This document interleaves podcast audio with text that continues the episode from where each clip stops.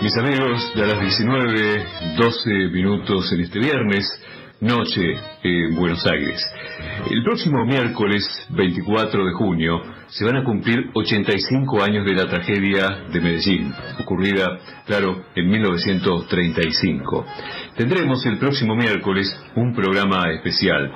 Eh, a ver, estos días estamos recordando los sucesos de aquella última gira por Centroamérica, gira que quedó inconclusa, y lo ocurrido en Medellín. Eh, eh, vamos obviamente a abordar eh, aquellos momentos, aquellos momentos de gloria para el Sorsal.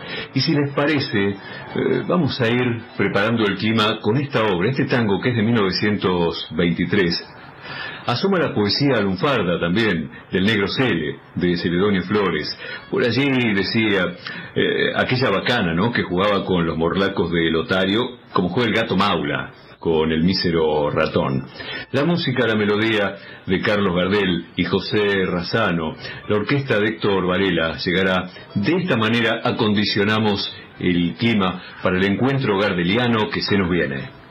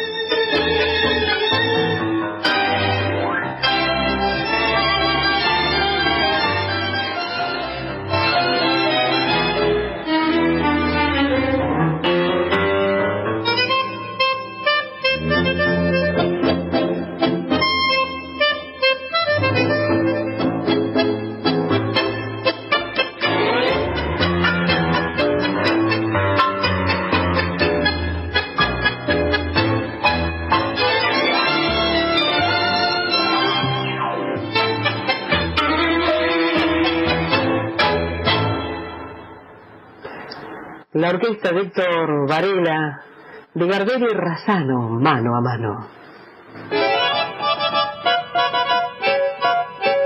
El Sorsal. Don Carlos. El morocho del abasto. El invicto. Carlos Gardel. Hasta hoy todos sueñan con su pinta y su voz. Momentos históricos, registros únicos en la vida de la voz del tango. Luis Formento presenta Encuentro de Gardelianos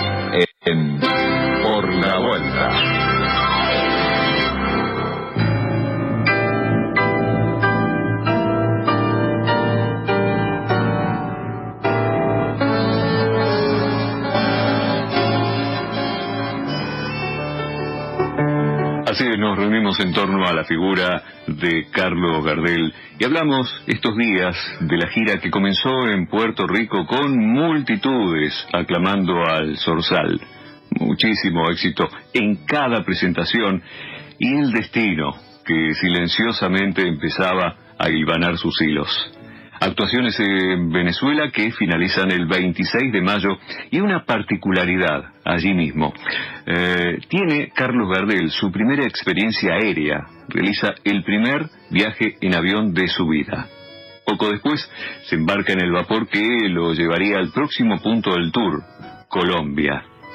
La recepción allí le dio a Gardel una verdadera, fidedigna impresión del suceso que representaba en Latinoamérica todas las ciudades colombianas que visitó desde su arribo en barco al puerto de Barranquilla el 4 de junio amplificaron la experiencia vivida en dos meses de gira.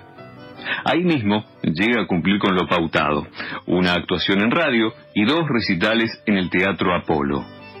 Después de dos días en Barranquilla, Gardel y los suyos embarcan rumbo a la colonial Cartagena de Indias.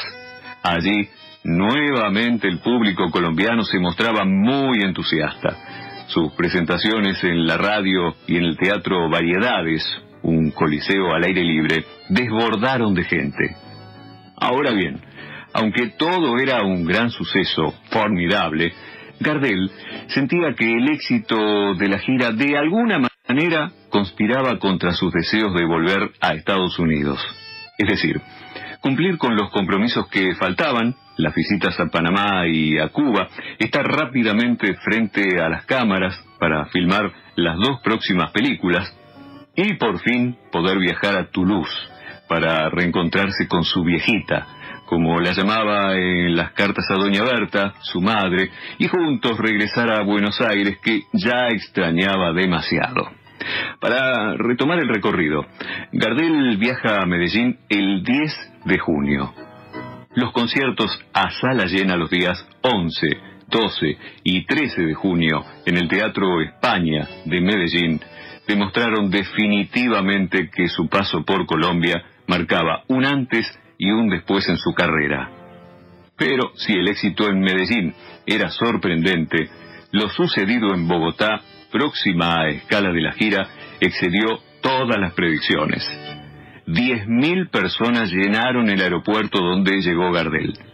Demostraciones de admiración popular sin precedentes que se multiplicaron a lo largo de 12 actuaciones durante 10 días. Sí, 10 días que cierran un significado muy especial, ya que fueron los últimos de su vida. Cumplió en ese periodo con varios eventos sociales. Se presentó en el Teatro Real, en el Salón Olimpia y el Cine Nariño. En la que sería su última noche, Gardel cantó en radio. Fue en la voz del altiplano. Allí habló al público con palabras muy especiales y hasta premonitorias. Dijo, entre otras cosas, me voy, no sé si volveré, porque el hombre propone y Dios dispone. Así se expresaba con gran emoción agradeciendo el inmenso afecto recibido en Colombia.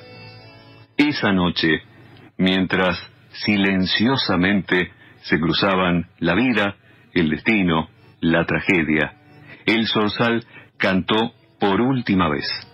Cerró su presentación interpretando Tomo y Obligo.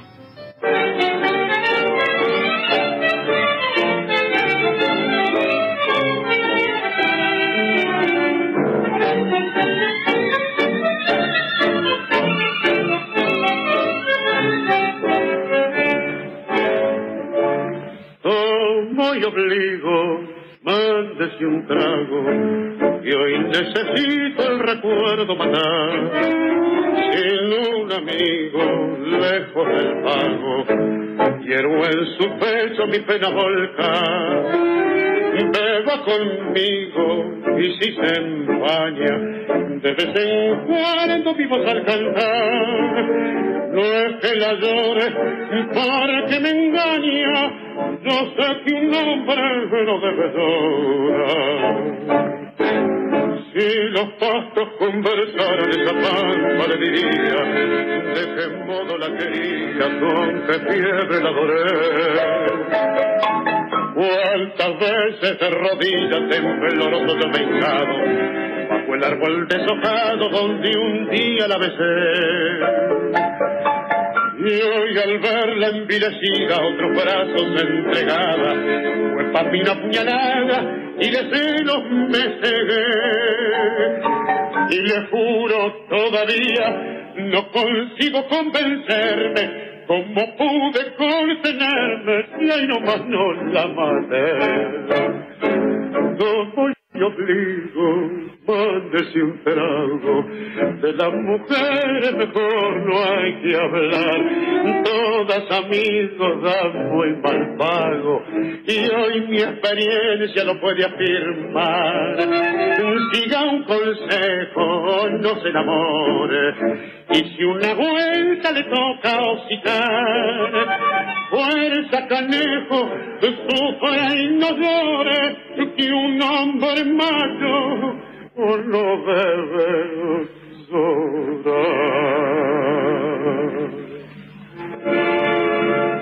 Obra que es todo un símbolo.